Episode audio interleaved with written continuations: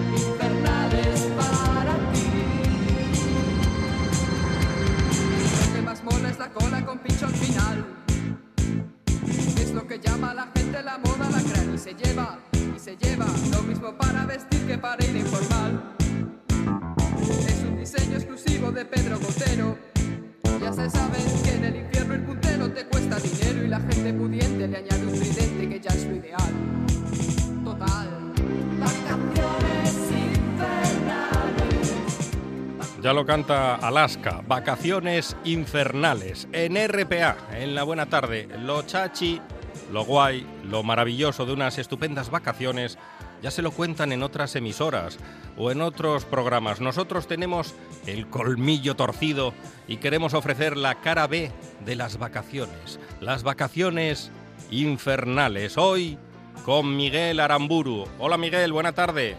Hola, buenas tardes, Monchi, amigos de la buena tarde. ¿Qué tal? Repasamos unas vacaciones infernales de Miguel Aramburu.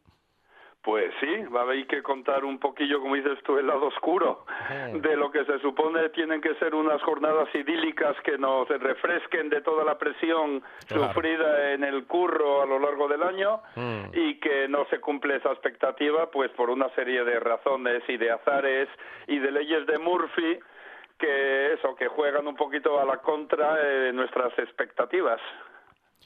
Y tú me vas a contar mm, unas vacaciones o un viaje de estudios, porque tú trabajas mucho y vacaciones mm, no tienes demasiadas. Pues la verdad es que no, y es una, una, una pequeña trastada el, el no poder tener vacaciones eh, viviendo en Asturias cuando el verano es tan breve y tan eh, exuberante y tan jovial y, tan exultante, porque eh, siempre me tocó currar en el lagar de Sidra, sabes que tenemos eh, en la Rionda Sidra Basilio. Sidra Basilio, gran sidra. Hay que probar la sidra Basilio. que Muchas está gracias. buenísima. Bueno, ya dice el refrán que es la sidra que mejor sube y la sidra que mejor cae. O Mm. sea que ya con eso, ¿eh? Eh, Y estáis invitados, por supuesto, además el lagar es de 1890. Mm. Pero mm, volviendo a las vacaciones, sí, pues siempre me tocó repartir, embotellar sidra, corchar, eh, repartir, eh, lavar toneles y en ese sentido vacaciones poquitas. Pero bueno, las que tuve eh, fueron eh, bastante jugosas. Y pensando, pensando, qué mejores vacaciones que las que tomas por primera vez siendo un, un adolescente, allá con, o preadolescente con 16, 17 añines, que nos fuimos de viaje de estudios, todo el curso. Decir que éramos un curso de repetidores, o sea, que éramos un curso de ovejas negras. Pero todos. nos vimos obligados a, a agotar lo que era ya el último plan de bachiller, era cuarto de bachiller, y eh, bueno, organizamos unas em, vacaciones que mm, recaudábamos dinero en la discoteca, la discoteca Toipe, que muy amablemente nos cedían para hacer aquellos guateques y eso, y sacar eh, pues un dinerillo con el que marchar y a dónde se marchaba en los años 70 sobre todo, que era el Hawái español de los 70. El Hawái español de los 70. Pues sería era Mallorca. Mallorca. Y, y ya lo dicen las canciones, sería maravilloso. ¿eh? Viajar, Viajar hasta Mallorca. Mallorca. Pues allá que nos fuimos y nos fuimos de, de Mallorca, ¿cuál es el sitio que sería Las Vegas o el sitio más mediático, más concurrido y más masificado?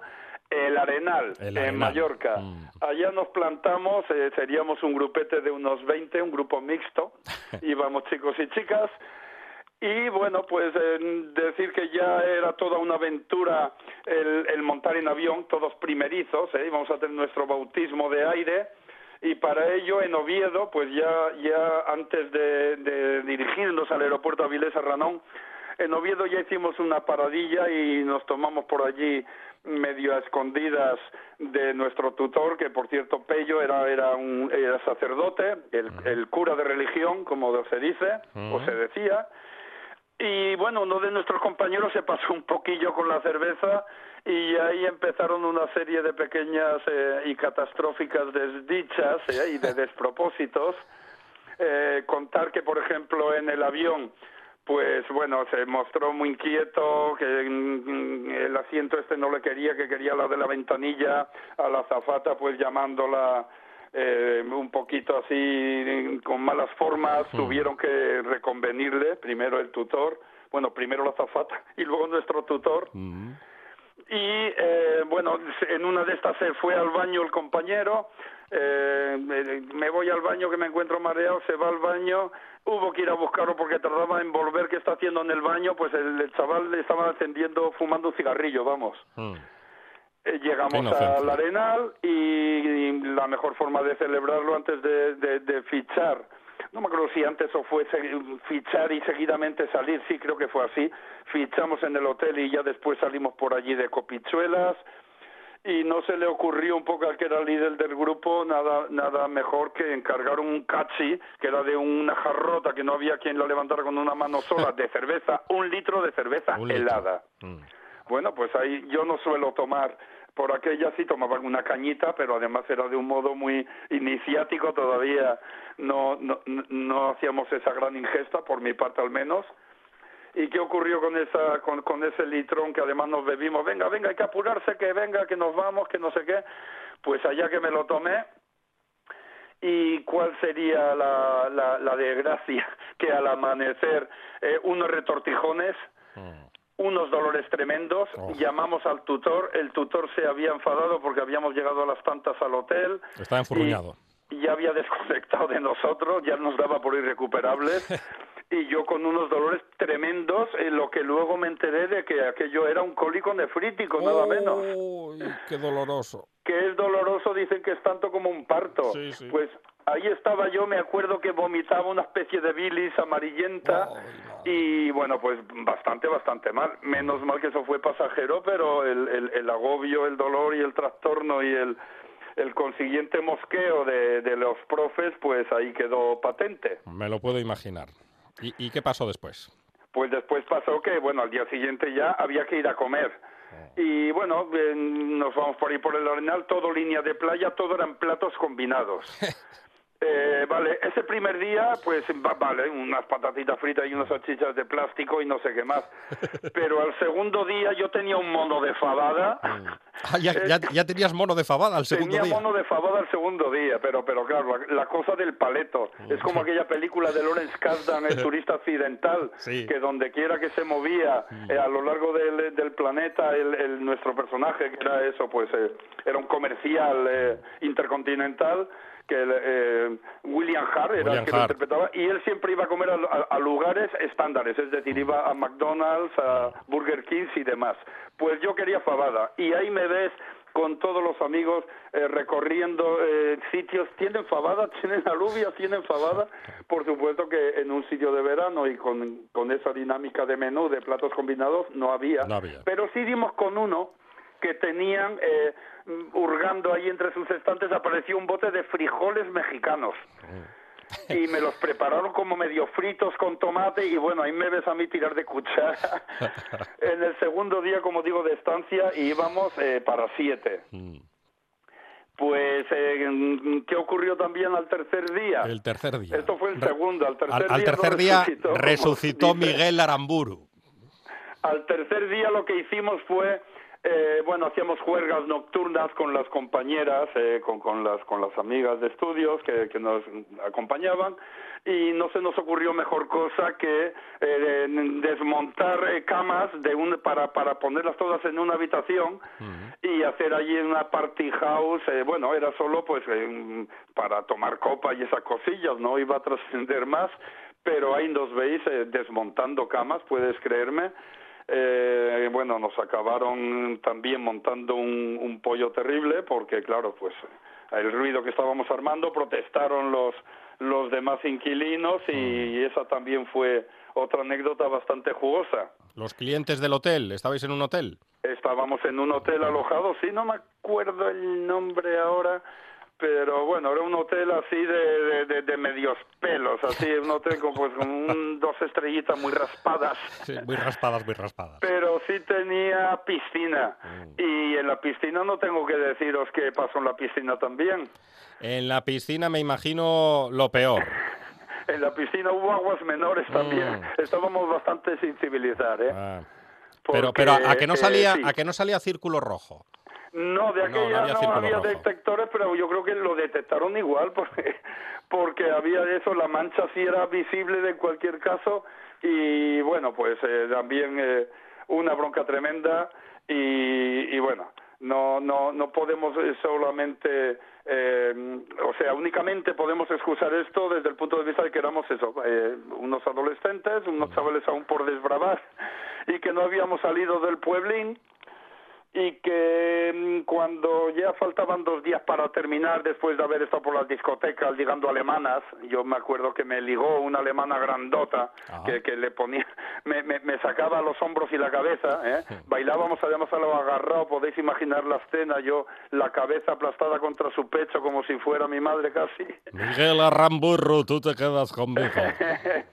y sí, era, eh, la discoteca se llamaba, no se me olvida, Burbujas. Burbujas. Allí compramos Oh. todos, la mayoría por lo menos, eh, unas camisetas de estas de, de, de tirantes, pues de muchos colorines, que nos parecían súper preciosas. eh, qué pena no conservar alguna porque era lo más hortera. Tenían igual el borde morado y luego el resto era lila o bueno. Y luego burbujas que ponía el logotipo así en el pecho, en fin, una, un, un- un exceso kit.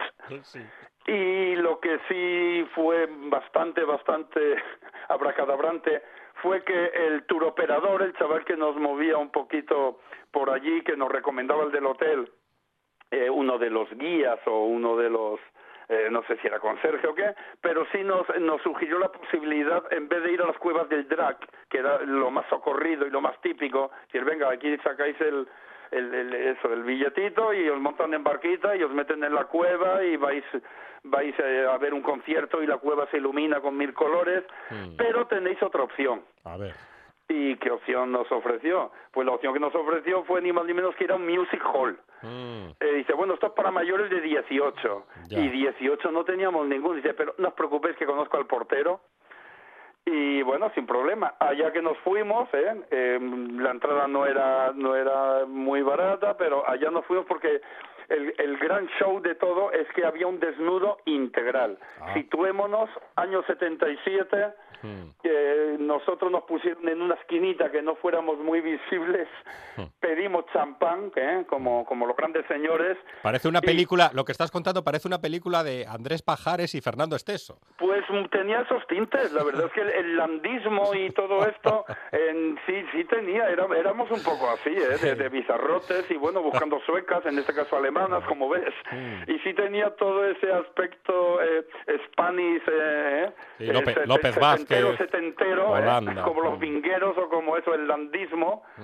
Y bueno, ahí que vimos el espectáculo eh, y, y el, el broche fin de fiesta era el desnudo de una, como diría Mingote, una estupenda señora que se iba quitando de un modo muy sugerente y muy, muy tentador eh, toda la ropa y cuando por fin quedó eh, desnuda por completo pusieron luces estroboscópicas. Ah, Entonces como que se la veía muy despacito moverse, pero tampoco que se viera mucho. Mm. Y claro, los movimientos que ella hacía pues tampoco evidenciaban las partes que queríamos eh, eh, em, ver nosotros y que, que estábamos ávidos por por eso, por, por sacudirnos el, el, esa excitación y esa curiosidad eh, primeriza de los adolescentes. O como se diga.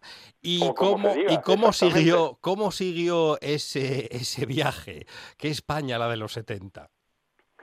Bueno, eh, ya no, no quedan así más anécdotas más allá. Pues yo me había comprado, paramos en una tienda de estas donde vendían mucha bisutería barata de alpaca, que me hacían pasar casi por plata. Me acuerdo que compré también una, una, una cadenita y que fue meterme en el mar con ella y bueno y perderla digo deben tener el broche medio medio trucado para luego ir ellos con los detectores de metales mm. había pensado pero sí, se quedó un poco así la, la, la, cosa con estas anécdotas. Y luego sí tengo eh, algún recuerdo de una vez que fuimos a Ibiza, que fui ya años después con, con mi chica, y esto eh, hablamos ya de mediados los 80, y en Ibiza pues teníamos alquilada allí una casa con, con una casa particular. Eh, fue llegar y los caseros, que eran como muy ibicencos, eran muy de isla, ¿eh? Eh, no me acuerdo si llaman payeses como los catalanes o algo así, pero nos tuvieron cerca de dos horas eh, reconviniéndonos sobre el, cuidarle el apartamento, hicieron el inventario exhaustivo, el, matrimonio, que a, la vez tenía debajo un ultramarinos, pues llegó con una relación de todo lo que había en aquel piso. Hasta los nos Sentamos en aquella salita con mobiliario sesentero, eh, de formiga y todas estas cosas. Mm. y bueno eh, toda la relación de objetos que había en, en, aquel piso que íbamos a estar una semana pues eh, tuvimos que aguantar allí dos horitas casi.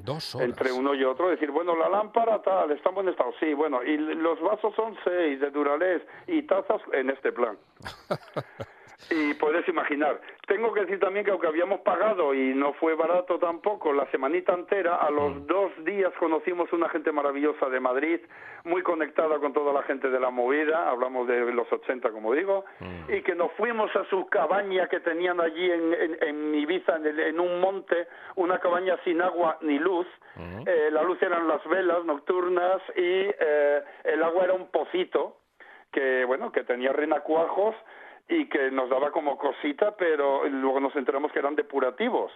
Ah. Entonces eh, dejamos aquel piso que estaba en el núcleo urbano de Ibiza, que habíamos ya digo pagado, y al final fueron unas vacaciones maravillosas, eso, en, en, en los montes de Ibiza, eh, con una gente muy hippie, eran artistas, era eh, fotógrafo y artesano respectivamente, y por allí nos movimos por todos los mercadillos, Escaná, por todas eh, Salinas, las playas más bonitas, Esvedra, eh, unas calas estupendas, y bueno, no otro despropósito que hubo en ese aspecto, lo único, eh, digamos también, eh, hecho terrible fue que quisimos eh, vender algo de ropa, mi hermano diseñaba ropa en Madrid, y que sí, llevábamos algunos trapitos, era una ropa muy moderna que nos compraba Madrid, por ejemplo, Rosy de Palma, ¿eh? la Vasca Almodóvar, Ana Curra, el Ramoncín, en fin, y nos fuimos allí con unas, eran chaquetitas y eran una especie de shorts, todo muy con lunares y una cosa también muy de la movida, y, y montábamos el mercadillo porque como no teníamos permiso nos pasamos un par de días escapando de la de los municipales mm. montando aquí montando allá. Y bueno pues fue un poco también así improvisado, pero muy divertido. Muy divertido. Lo que cuenta Miguel Aramburu en La Buena Tarde es muy divertido. Artista, humanista, de la familia del programa. Miguel Aramburu, muchas gracias una vez más. Muchísimas gracias siempre a vosotros, Monchi. Sabes que me encanta y que la buena tarde es la vuestra. Gracias. Un fuerte abrazo. Un fuerte abrazo. La radio es mía, el tren, la buena tarde, noche tras noche y Asturias por dos son algunos de nuestros programas de actualidad. Aquí están todas las opiniones, todos los protagonistas. Todo lo que sucede en Asturias pasa por nuestros programas diarios. Elige el tuyo. Si lo escuchas, te escuchas. La buena tarde, con Monchi Álvarez.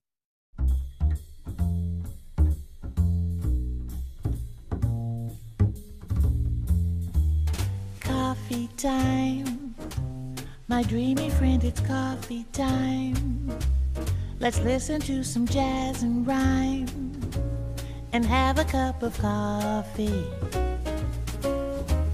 Let me show a little coffee house I know where all the new bohemians go to have a cup of coffee. Greeting time, music box is beating time. It's good old fashioned meeting time. So grab a chair and dig me there. Cause that's just the place that I'm at coffee time. My dream Vamos a compartir café o mesa con café en este café para dos, en esta charla tranquila, sosegada. Vamos a compartir café con un creativo publicista, mago y escritor avilesino, Julio César Torices. Bienvenido a la buena tarde. Hola, Monchi, ¿qué tal? Gracias por la invitación y, por supuesto, un saludo a los oyentes de la buena tarde.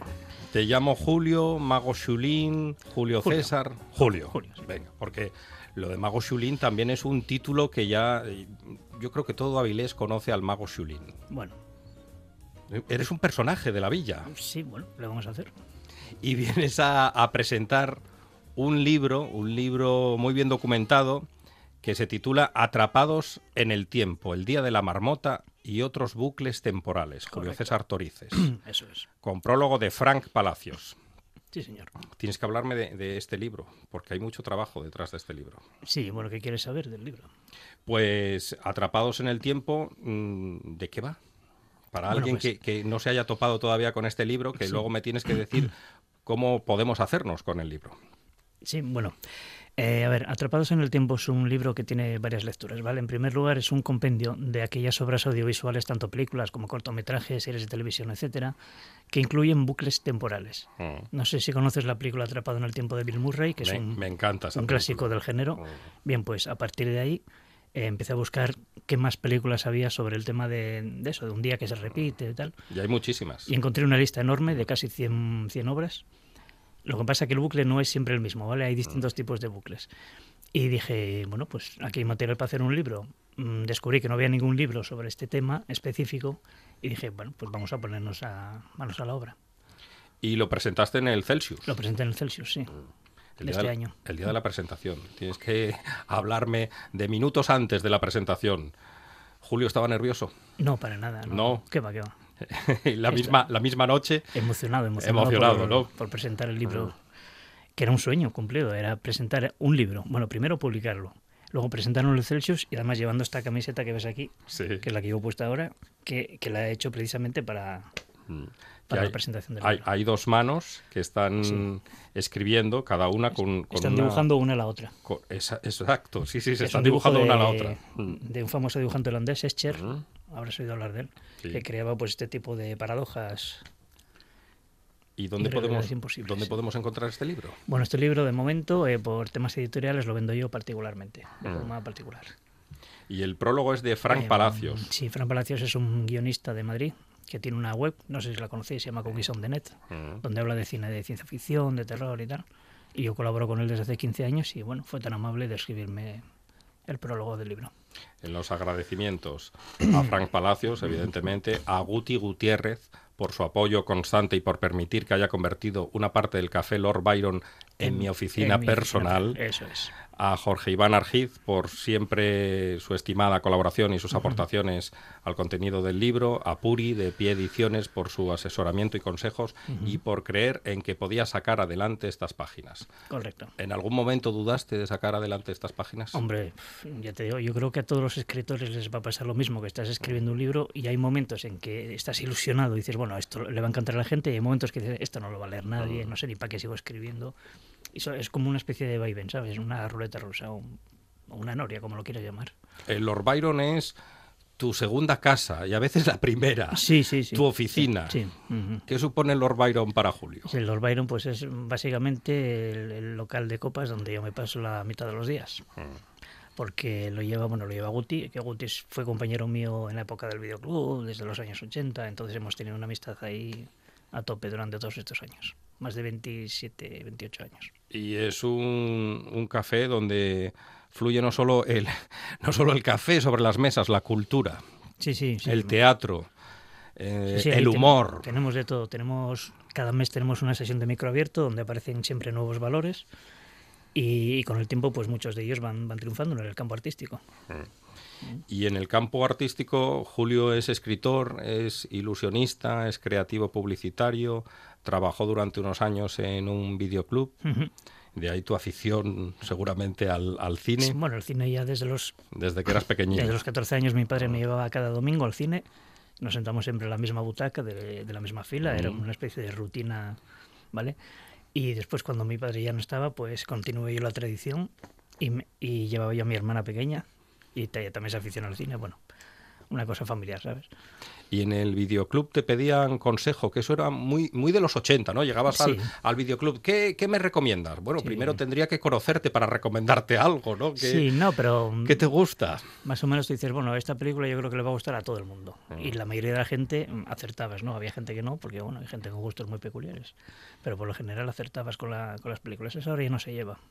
Ahora tienes internet, ¿sabes? Internet es una fuerte información que no teníamos en los años 80, que ojalá lo hubiéramos tenido. ¿Y hay nostalgia por los 80? ¿O Mm, ya, hombre, sí, imagínate. o ya pasó? Imagínate, Cada vez que me ponen, el otro día estaban poniendo, no sé qué película era, eh, una de estas de los 80, El secreto de la pirámide. Mm. Y bueno, me enganché a verla, Ah, qué peliculón. Ya te digo, te ponen los Goonies, te ponen Regreso al futuro, lo que sea, ¿no? Bueno, Creativo publicitario. sí.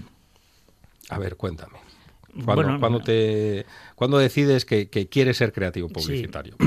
bueno, yo, a ver, yo terminé a trabajar en el videoclub en el año 85, 90, 90. Y dije, bueno, a ver, yo solo sé trabajar como dependiente de un videoclub, tengo que aprender algo, tengo que hacer algo en la vida.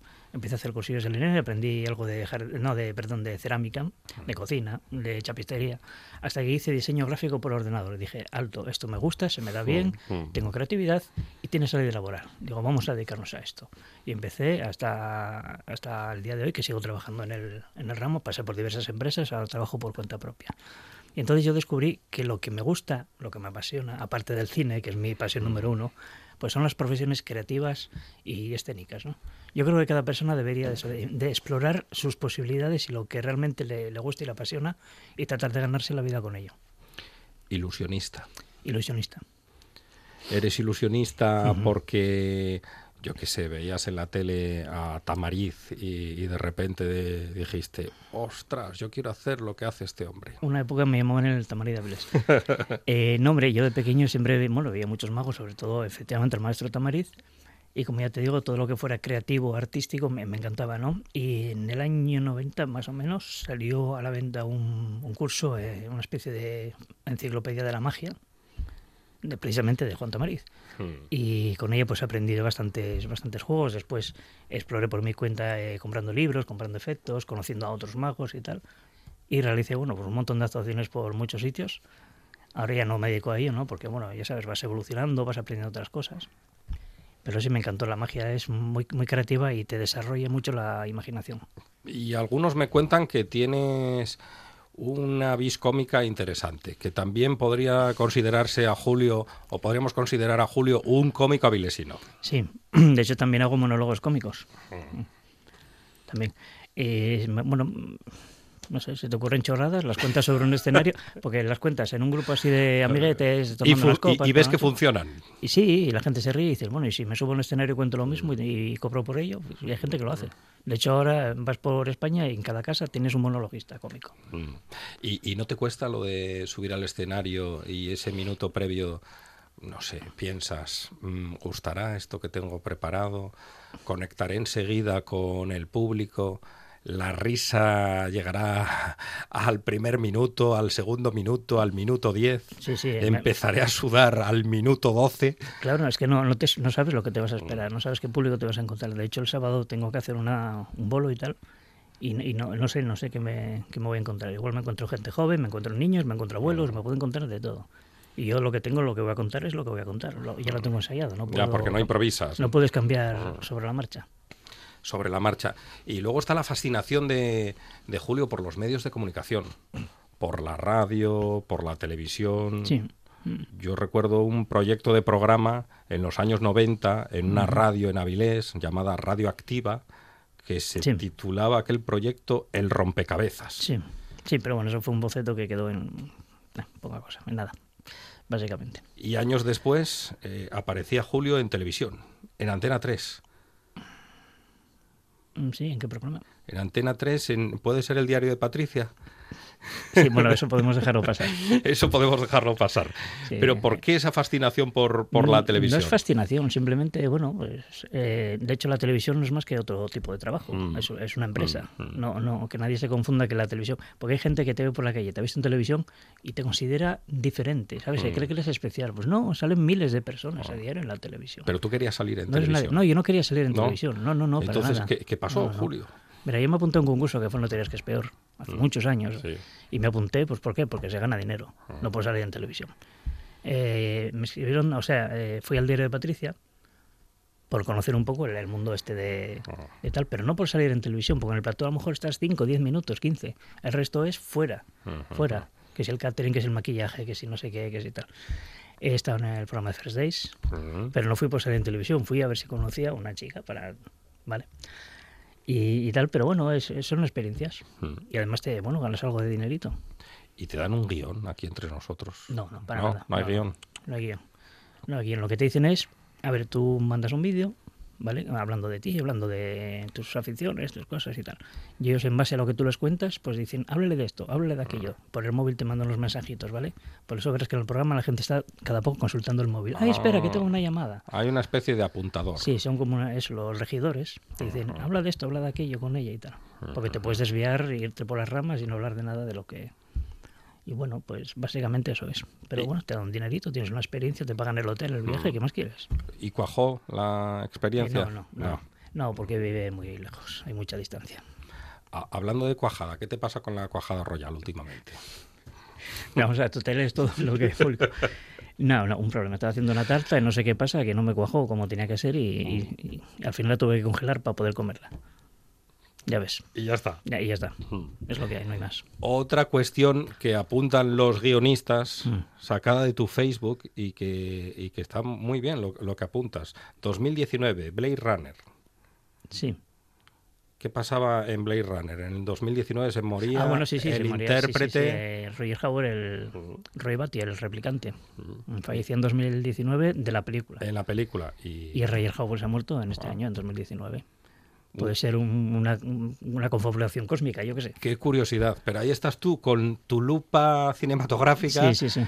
y te quedas con, con este detalle. Detalles. mm, no me quedé yo con el detalle, lo leí en otro sitio. Bueno, bueno, pero ha- hay que investigar. Sí, sí, hay no, que claro. investigar. Detalles que pueden encontrar en Atrapados en el Tiempo, El. Día de la Marmota y otros bucles temporales. ¿Qué, qué te dicen los que... Yo tengo que leer este libro. ¿Qué te dicen lo- los que los que leyeron ya el libro? O las Pues que hasta ahora las críticas han sido buenas, Mm. que les ha gustado mucho. Mm. Incluso uno me dijo, es de lo mejor que he leído. Digo, bueno, será que has leído poco. no lo sé. No lo sé, pero vamos, que, que yo creo que les, que les gusta.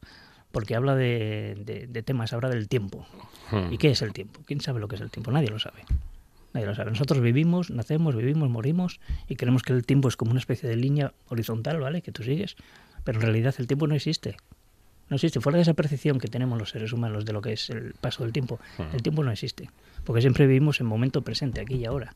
No vivimos nunca ni en pasado ni en futuro, vivimos siempre en el presente. Por eso, eso es solamente una especie de percepción del ser humano. De eso hablo en el libro. Y aquí ahí encontramos muchísimas pelis, Muchísimas series. películas, series de televisión, algunas novelas, hay incluso un par de videojuegos y un, un cómic que podéis encontrar por internet. Y, y vivir la experiencia. Yo recomiendo que todo lo que está en el libro que lo veáis, que la gente, que los lectores lo, lo vean, que vean las películas, las series y que saquen pues sus conclusiones, porque al fin y al cabo todas estas películas tienen una especie de moraleja, ¿no? de mensaje y tal, que te dicen, pues, ¿qué harías si tuvieras una segunda oportunidad? ¿Sabrías aprovecharla? ¿Sabrías detectarla? ¿Qué harías con tu vida si te encontrases con otro yo, igual que tú? ¿Qué harías con él? ¿Hablarías con él? ¿Intentarías, no sé? Entonces, todas esas, todas esas películas, todas estas obras te traen una especie de mensaje moralizante, ¿no? Y si una persona investiga en sí mismo, encuentra, acaba encontrando respuestas y puedes ver la vida de una perspectiva diferente. Y Julio está encontrando respuestas últimamente. Pues sí, Sí, sí, sí, sí. Gracias a, a todo lo que aprendí eh, escribiendo este libro, En leyendo todas estas tiempo. películas, leyendo varias sobre varias filosofía de Nietzsche y de otros filósofos que, de los que hablo en el libro y tal, pues he desarrollado una teoría sobre la vida. Sobre la vida, sobre la muerte, sobre lo que puede ser, puede que, que probablemente serán todo chorradas, ¿no? O sea, todo una invención mía. Pero yo qué sé, yo creo que es una teoría tan válida como cualquier otra. Adelántanos algo. ¿quién conoce Julio. la verdad? Mm. La, la teoría es que todos vivimos la misma vida una y otra vez. Es decir, que no, no morimos y se acabó, ni nos reencarnamos en otra vida, sino que vivimos la misma vida una y otra vez. Y por eso hay una especie de cosa que nos pasa a los seres humanos que se llama los déjà vus. ¿Sabes lo que es un déjà vu? Sí, sí, sí. Tú de repente estás un día en tu casa Y y, dice, dices, meca, esto ya lo viví. esto ya lo viví. Y todo el mundo, la ciencia dice que es una especie de cortocircuito neuronal, pero yo pregunto, ¿y si es verdad que ya lo has vivido? Y los déjà vu son una especie de toques de atención, de alarmas que te dicen, ojo chaval, esta vida ya la has vivido, Mm. tienes que actuar de otra manera porque si no volverás a repetir otra vez lo mismo. Y tienes que actuar de otra manera para llegar a, a- a despertar la conciencia, o eso que se quiere decir que tenemos los seres humanos, la conciencia, el alma y tal, ¿no? Y a lo mejor ascender pues a dimensiones paralelas o superiores, o yo qué sé, cosas estas del universo. ¿Qué espera Julio del futuro, de ese territorio incierto que nunca va a llegar? Pues de momento escribir más libros. Ya, ya estoy en ello. Escribirlos, publicarlos y venderlos y ganar pasta, que es de lo que se trata. ¿Y estás ganando pasta con Atrapados en el Tiempo? Bueno, mm, de momento se está vendiendo. Se claro, está es vendiendo. El primer libro, hay que darlo a conocer. eh, Mm. bueno, ahora está la gente de vacaciones, vamos a esperar a septiembre y a seguir adelante con el proyecto y con los siguientes libros. Tienes un calendario de presentaciones, me imagino. Mm, de momento no, no lo tengo De para. no. Ya te digo, en septiembre voy a, intentar moverlo por Madrid. Por Madrid, que es donde puede haber un, un buen mercado. Lo presenté en el Celsius porque ahí es donde más lectores de este tipo se van a, a encontrar, ¿no? De, de la ciencia ficción, del terror, de la fantasía y tal. Lo que pasa es que, claro, hay, hay tantos libros y hay tanta gente y tantas presentaciones y dices, no, no sitio para todos. ¿Y no te gustaría hacer algo en la radio? En la radio, En la radio. hombre, eh, si se gana dinero, yo encantado de la vida, ¿sabes? Mira, yo es que no, no es que viva para el dinero, Mm. pero es que el dinero lo necesito para vivir. Sí, sí, sí. Claro, lo que hay. Claro. Entonces yo tengo un tiempo muy limitado para hacer cosas por amor Mm. al arte, Mm. que las hago, ¿no? Pero no puedo dedicarle las 24 horas del día a ello porque hay que comer y esas cosas. que Evidentemente. hacemos las personas. ¿sabes? Evidentemente, y, y agradezco tu sinceridad. Y además es que el tiempo es igual a dinero para cualquier mortal. Sí, sí, sí, es lo que hay. ¿Y, y qué hace Julio por dinero? ¿Y qué hace Julio mm, por amor al arte, si es que hace algo? Por amor al arte, pues colaborar en, en actividades, de, por ejemplo, en el Lord Byron, todos los eventos que se celebran, la mayoría de ellos, el 90% de los carteles de presentación los hago yo. Y eso es por amor al arte. Colaborar, en, por ejemplo, mañana tenemos un festival, Festival Mini, en la calle Palacio Valdés, con diversas actividades de conciertos, un mercadillo, eh, eh, una ruleta con premios y tal, bueno, una serie de cosas, ¿no? Mm. Y colaboramos todos de forma altruista con, ese, con esa actividad. Y ahora por dinero. Por dinero. Las actividades de, de Julio. Soy muy curioso. Sí, no, no, bueno, por dinero, pues aquello que, que se puede hacer por dinero. Eso sí, hay una cosa, eh, yo hago, me gusta el mundo artístico, el mundo creativo, ¿vale? mm, mm. Ahora, si alguien me ofrece un trabajo de funcionario público, que son ocho horas al día, sentado en un despacho, eh, ganando un dinero para hacer lo que sea, Mm. pues oye, igual me apunto. Igual digo que sí, ¿sabes? Porque tienes un dinero fijo. Pero la experiencia que he tenido, tanto escribiendo libros como eh, en los escenarios, seguro que no la voy a conseguir eh, en un despacho las ocho horas del día haciendo lo mismo, todos los días. Y no sé si lo cambiaría, ¿sabes? A ¿Qué- pesar de tener un sueldo, Mm. un sueldo fijo. Me gusta más la, la aventura de, de la escena. ¿Qué, qué te regala la escena? Te regala muchísimo, te regala muchísimo dentro del escenario, en el backstage y fuera de él. No porque la gente te reconozca ni nada de eso, sino por, por lo que aprendes de otros compañeros, por lo que aprendes de, de ti mismo, por el crecimiento personal y creativo que hay en, en ti cuando te dedicas a tanto al teatro como al cine, como a la magia, como al humor, como a cualquier profesión artística. Julio César Torices, Julio o Mago Xulín. Véndenos, ya que eres creativo publicitario, véndenos en directo este libro, Atrapados, Atrapados en el tiempo. Atrapados en el tiempo es el libro más chulo que vas a encontrar este verano y durante el resto del año. Es un libro que trata sobre los bucles temporales y cuidado que si te quedas dentro a leerlo te puedes quedar atrapado en un bucle temporal y garantizo a todos los que leáis el libro que mientras lo estáis leyendo vais a tener un déjà vu. ¿Ah, Eso sí? está garantizado, sí, está garantizado. Julio César Torices, Julio Mago Chulín, autor de Atrapados en el Tiempo, El Día de la Marmota y otros bucles temporales. Muchísimas gracias, Julio. Gracias a ti, Mochi. Cuando alguien tiene todo, siempre pide más. Por eso RPA lo tiene todo. Y a partir de ahora, mucho más. Más información, Se lo contaremos en un momento, pero antes queremos destacar otra noticia relevante más análisis, sino por lo que significan para todas las otras industrias y por lo que significa de Asturias. más deporte. Más humor, Espera un segundo que Quiero estoy, las, las noticias, estoy leyendo un poco a ver qué ha ocurrido con... porque son muy noticias y mucho noticias. RPA. RPA. Te damos todo y más. La buena tarde con Monchi Álvarez.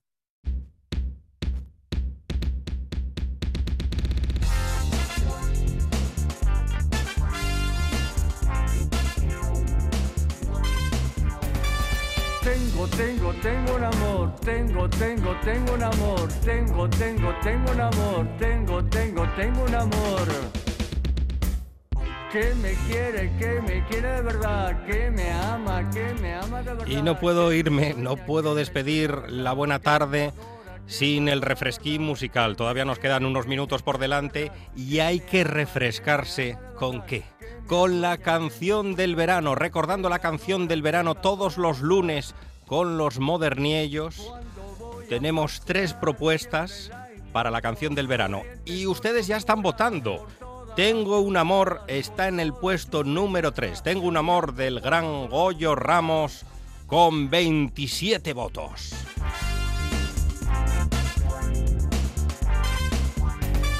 Tengo, tengo, tengo un amor, tengo, tengo, tengo un amor, tengo, tengo, tengo un amor, tengo, tengo, tengo un amor. Que me quiere, que me quiere de verdad, que me ama, que me ama de verdad, que me sueña, que me sueña de verdad, que me adora, que me adora de verdad, que me quiere, que me quiere de verdad, que me ama, que me ama de verdad, que me sueña, que me sueña de verdad, que me adora, que me adora de verdad. A veces me la encuentro dentro de la playa, sentada en arena, tomando bien el sol, con su nuevo bañador a la espera de bañarse.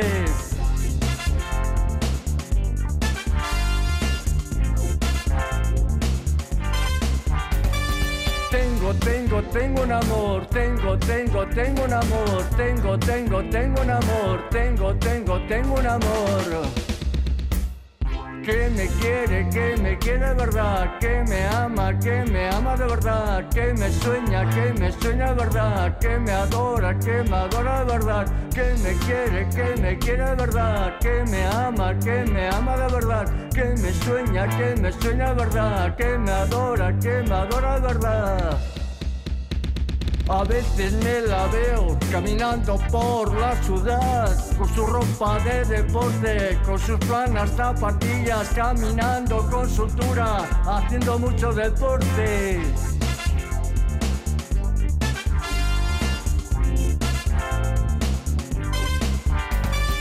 Tengo, tengo, tengo un amor, tengo, tengo, tengo un amor, tengo, tengo, tengo un amor, tengo, tengo, tengo un amor que me quiere, que me quiere de verdad, que me ama, que me ama de verdad, que me sueña, que me sueña de verdad, que me adora, que me adora de verdad, que me quiere, que me quiere de verdad, que me ama, que me ama de verdad, que me sueña, que me sueña de verdad, que me adora, que me adora de verdad.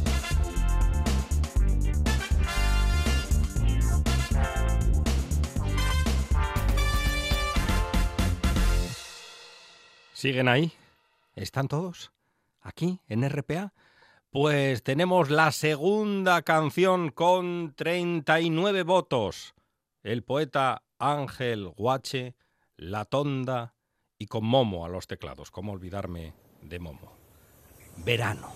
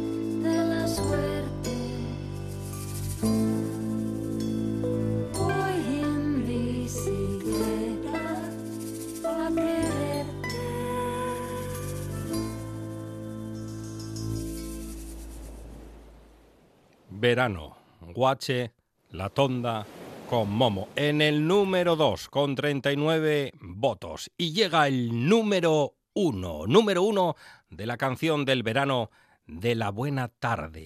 58 votos, camellos, arroz con cosas. What is the reason for their cooperative behavior? Field studies of various animals that live in groups, such as primates.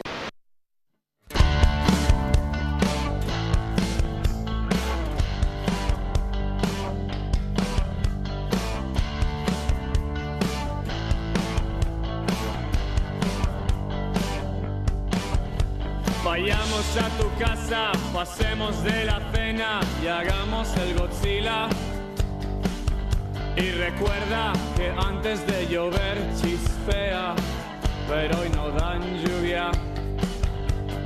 Vamos a dejar tu piso como el edificio Windsor. Y me dijo, Yo a tu edad tenía tu edad. Yo a tu edad tenía tu edad. dejemos de salgamos de esta fiesta, vayamos a la esquina. Y recuerda, hangar es la palabra clave. Lo dices y salivas. Vamos a dejar tu piso como el edificio Windsor. Y me dijo, yo a tu edad tenía tu edad. Yo a tu edad tenía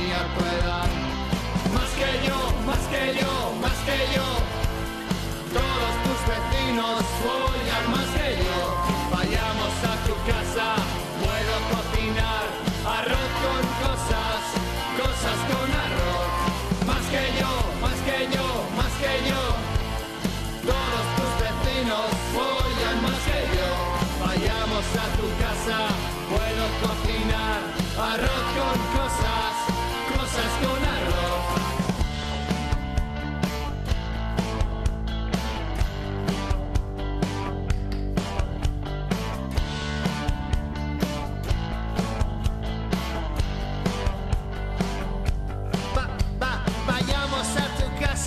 Pasemos de la cena y hagamos el Godzilla. Y recuerda, tienes que calentar el horno, pero no hay bollo. Y vamos a dejar tu piso como el edificio Windsor. Me dijo, yo a tu edad tenía tu edad, yo a tu edad tenía tu edad. Que yo, más que yo, más que yo.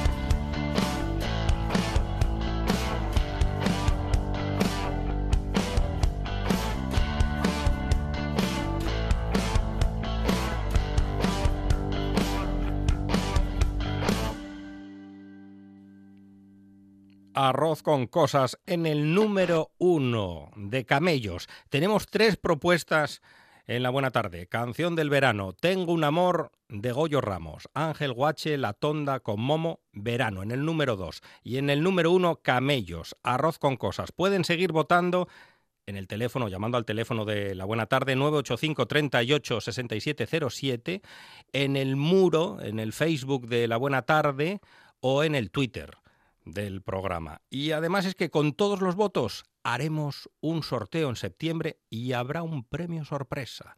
Lo dejo ahí.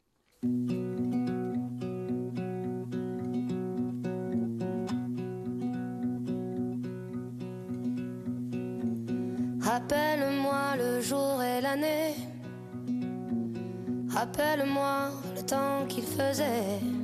Nos vamos. El equipo de mantenimiento de la Buena Tarde, Arancha Margolles, Quique Reigada y quien les habla, Monchi Álvarez.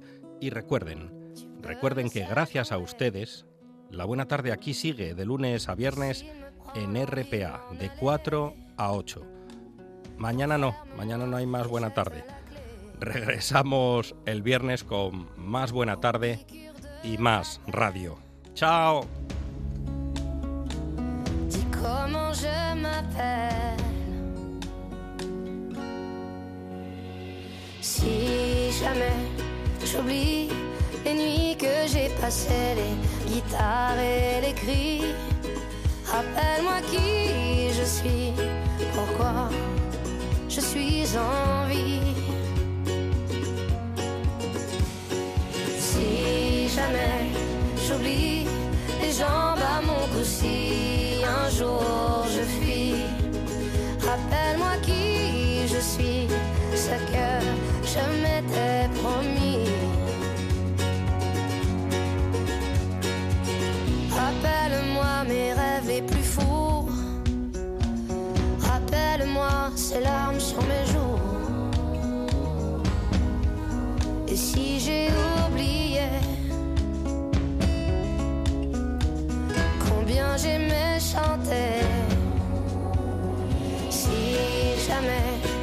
les nuits que j'ai passées,